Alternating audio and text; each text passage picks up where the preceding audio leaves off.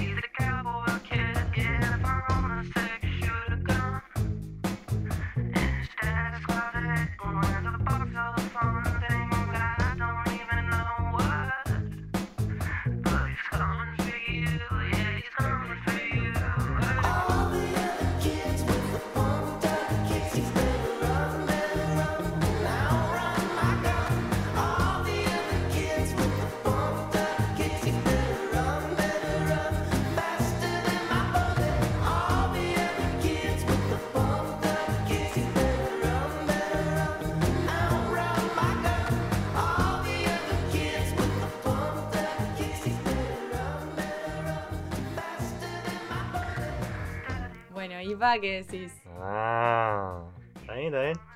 Te respeto. Elegí Eh, bien. te miro, te analizo, te respeto. Eh, Ay. No, me encanta, me encanta la canción. Eh, muy bien, muy bien, apruebo. Bueno. Bueno, para los que no saben, estamos escuchando Pumped Up Kicks 2010 de Foster the People.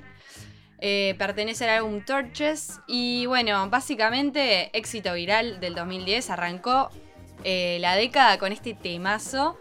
Y para los que no se familiarizan tanto con el tema géneros, les cuento que es bueno, una canción indie. Algunos dicen que es más indie rock, otros dicen más indie pop. Pero bueno, es indie en fin. Y, y ¿qué lo caracteriza, caracteriza así más o menos? Si escuchás un poco, es una melodía que suena más suave, más melódica y, y como que menos ruidosa que el pop o el rock en su esencia, ¿no? Bueno, esta canción fue la número 3 en la lista Hot 100 y tuvo dos nominaciones a los premios Grammy. Sí Merecidas. merecidos, ¿no? Tal cual. Bueno, pero ahora me parece que amerita eh, hablar un poquito sobre esta banda Foster the People, porque, bueno, Tommy en el episodio pasado habló de Led Zeppelin, pero tal vez no, no hacía tanta falta, ¿no? Eh, introducir a la banda. Pero lo hice igual, ¿te gusta o no? Sí, sí, lo hiciste. Pero me parece que en este caso, por más de que yo soy fanática de este tema, vale la pena. Básicamente lo que quiere decir es que Foster the People no es ningún Led Zeppelin. Eso Y bueno, sí, la verdad que Ahí por está. más que los quiera, no, no los puedo comparar, ¿no? Es una banda estadounidense, se formó en Los Ángeles en 2009. Y bueno, a ver, el vocalista y tecladista es Mark Foster, baterista. Pará, ¿no había, un, no había un dibujito que llamaba La Mansión Foster y sus amigos, puede ser? Sí, pero. En- Sí, ¿Sí? ¿Vos lo mirabas? sí, lo miraba, pero. Perdona, ¿qué tiene que ver con esto? Ah, no, está, querías que- acotar. que se Me se pone competitivo y quiere, quiere hablar, No, eh, no me quiere dejar mi espacio, pero bueno. Sigo. eh, y el bajista QB Fink. Inicialmente la banda se llamó Foster and the People. Claramente, Le quiere decir Foster y la gente. Bueno, sí, pero y además por, por el vocalista, claramente. Claro, eh. Pero justamente la gente lo, lo interpretó como Foster the People, por lo que significa ayuda a la gente, es algo por la gente. Entonces dijeron, ¿sabes qué? Vamos a cambiarlo a Foster the People porque en realidad tiene más que ver además con lo que queremos hacer, ¿no? Con, con la esencia de, de la banda. Y ahora yendo más a la canción, bueno, a ver, Mark Foster escribió Pumped Up Kicks mientras estaba trabajando. Él trabajaba en Venice Beach como compositor de jingles y comerciales. Tenía ganas de escribir una canción, él siempre, o sea, él eh, se fue a California en busca de esa oportunidad artística Y claramente trabajaba de esto, pero su sueño era ser un músico, ¿no? Mm. Y se puso a escribir esta canción, decía, bueno, ta, yo quiero escribir una canción ese día, ¿no? Estaba sentado en el estudio, era un día tremendo mm, de sol, estaba a unas pocas cuadras de la playa. Y ta, voy a escribir esta canción. Pero ta, como a cualquier artista, me imagino yo, también te da un poco de pereza, ¿no? Porque es un trabajo, es sentarte a componer. Y no es fácil, no, no todos tienen el don. Claro. Y dijo, ta, esfuerzo, me voy a poner a escribir porque tiene que salir. Se sentó, empezó y en cinco horas ya estaba escrita y grabada. Mirá. Tiempo récord, don- a mí me impresiona. Mm. Y bueno, a ver, la canción, la, como les digo, era una banda como muy nueva, muy eh, casera, ¿no? No era ni, no tenía, no era famosa, ni ahí. Entonces publicaron la, la canción como Free Download en 2010 a su página web y ¡pum! Pum. ¡Pum! Éxito viral, la Éxito verdad. viral. Sí, sí, la gente la, la arrancó a descargar, la arrancó, se arrancó a hablar de la canción, la, la arrancaron a pasar por las redes sociales y, y así fue como terminaron firmando con la discográfica Columbia Records. Así que mirá. Eh, contame por favor un poquito de lo más importante de acá, que es la letra, porque es un poquito heavy, ¿no? Justamente iba a eso, porque ¿por qué traje esta canción? Porque además de que a mí me fascina, porque es como tiene ese ritmo eh, que te engancha, que te hace querer bailar, mucha gente es lo que siempre dicen, wow, pero frena un segundo y ponete a escuchar lo que estás cantando, ¿no? Como el ejemplo de, de, de Police, que Claro. dijimos en el primer episodio. Exactamente, o sea, tiene que ver con eso, con decir mm, la letra, bueno, en este caso no la letra, pero el ritmo es Sí, como sí, todo ritmo, tierno, y- o en claro. este caso movedizo, Te pensar, engancha. El ritmo te lleva a pensar que es una cosa, pero en realidad. Claro, bueno, y después analizás la letra y bueno, ¿qué quiere decir? Pumped Up Kicks fue escrita desde la perspectiva de un chico problemático con pensamientos homicidas, Robert, ¿no? Y justamente las líneas del coro, del coro, del coro que dicen que estos niños o adolescentes de la escuela tienen que correr más rápido que la bala, que la bala de Robert. Y mm, a ver, eh, Foster dijo a la CNN que en realidad empezó a escribir esta canción cuando, cuando empezó a leer mucho sobre, sobre el aumento de las enfermedades mentales entre los jóvenes estadounidenses, que, que todos sabemos que, que es un problema gravísimo y que sí hasta el día de hoy, eh, los shootings en las escuelas, o sea, no... Sí, sí. Casi todas las semanas sale uno, por lo menos, que, que nos llega la, la noticia acá de un, no sé, un estudiante de 10, no sé, varía en edad, pero mata a todos los compañeros y deja familias destruidas y no sé. Mark Foster quería entender un poco la psicología de este fenómeno. Él se quería meter en la cabeza de un homicida, y en este caso, un homicida que, nada, que, que tiene la característica de que en realidad es un adolescente y de que tiene todo eh, como un contexto detrás, de falta de una familia presente, falta de amor eh, y el aislamiento. Y se quiere meter en esta cabeza y arranca, ¿no? A contar, eh, porque la letra es como anecdótica, ¿no? O sea, es, es como una historia.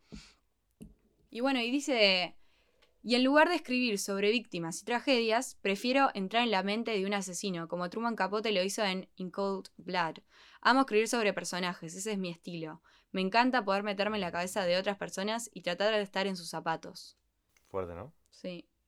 Es que a mí, digo, si lo ves de esta forma, me parece. Nada, me parece que, tiene sentido, ¿no? Como que los artistas toman inspiración de distintas cosas, puede ser como algo más abstracto o puede ser literalmente un personaje. Pero no los quiero como abrumar con datos, así que escuchemos un poco esta canción de largo.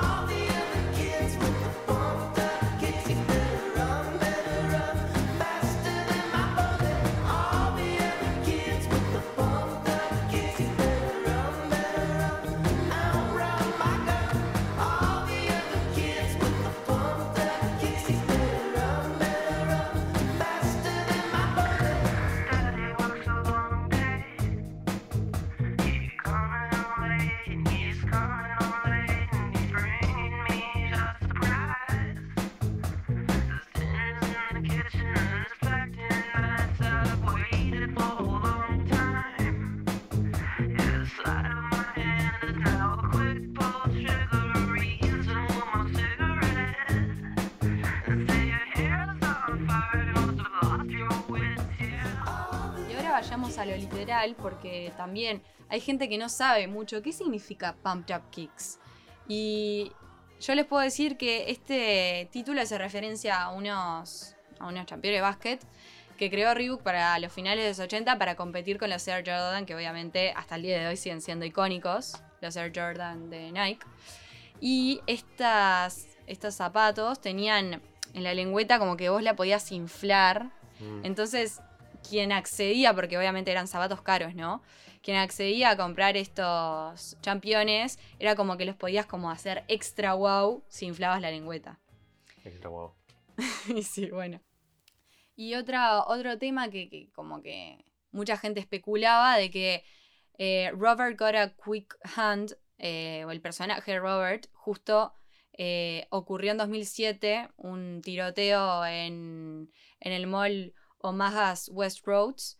Y bueno, el asesino se llamaba Robert Hawkins, entonces mucha gente piensa que el nombre Robert viene de este, de este señor, pero bueno, en realidad la banda lo niega por completo, dice que esto es pura coincidencia. Y algo que, mm, bueno, traigo también, eh, a mí me gusta mm, escuchar entrevistas, ¿no? Y me pareció muy interesante eh, algo que dijo Mark Foster en el canal NME, de, en el- es un canal de YouTube, y mm, sobre que ellos ya se esperaban esto, ¿no? O sea, ya se esperaban lo que se iba a venir, ya se esperaban un poco las críticas. A ver que escuchemos un poco qué dijeron, qué dijo este artista. You know what? Yeah, it did surprise me that the song took off because when the song started to break, um, just on blogs and and it started to catch some real traction. I remember walking into rehearsal with my band with my my hands on my head, just saying, I can't believe that this is the first song that people are going to hear from us.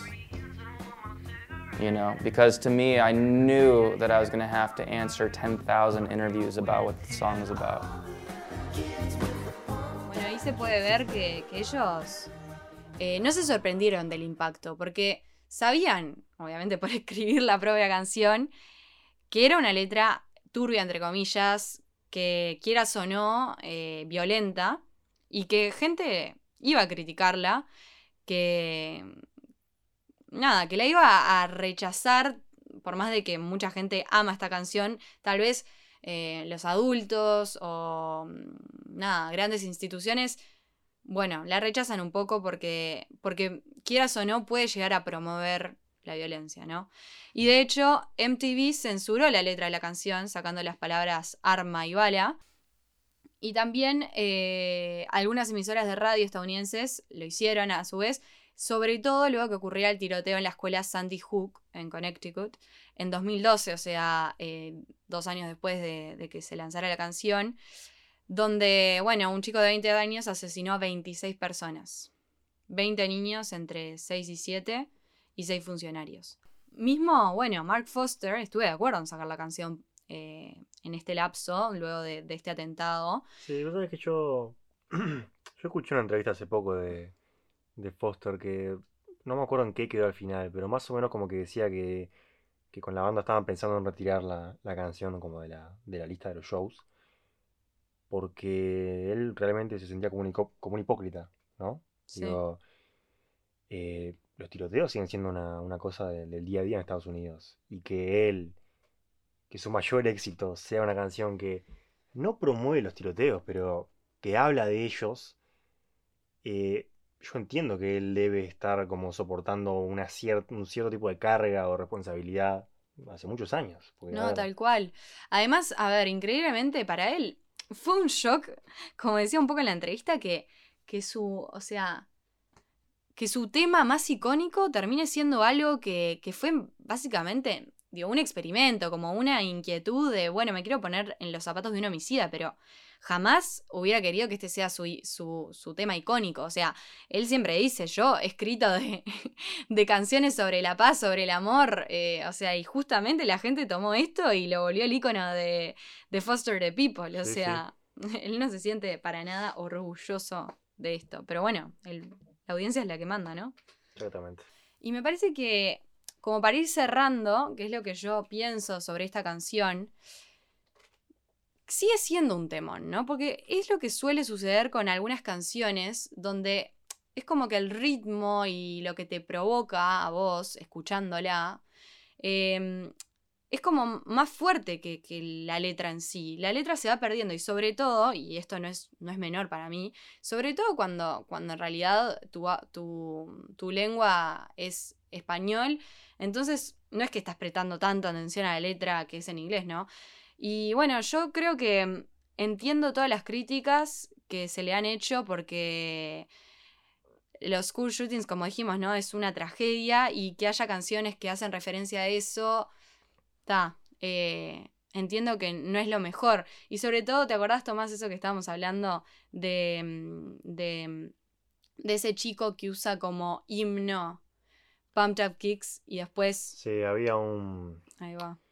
eh, creo que también era como un, alguien que había, un niño que había ti- tiroteado en una escuela, Sí. que en su diario personal, creo que era así, que tenía escrito eh, que esta era su canción favorita y que como que impulsaba a todos a que la escuchen o algo así, no sé.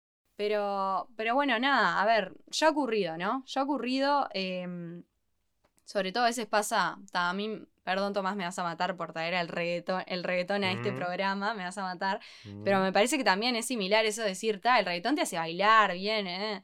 Como que un ritmo que está tremendo, pero después escuchás la letra, es una porquería. Una porquería. Te quiere matar. Te querés matar, pero bueno, te hace bailar. Así que yo eh, clavo una lanza por Foster the People. Eh, los bancos, los bancos. Espero que les haya gustado este espacio y déjennos sus, sus comentarios acerca de, de- de todo este análisis, o sea, de lo que provocó este, este tema que se los dejamos para que sigan escuchando y disfruten de este lunes.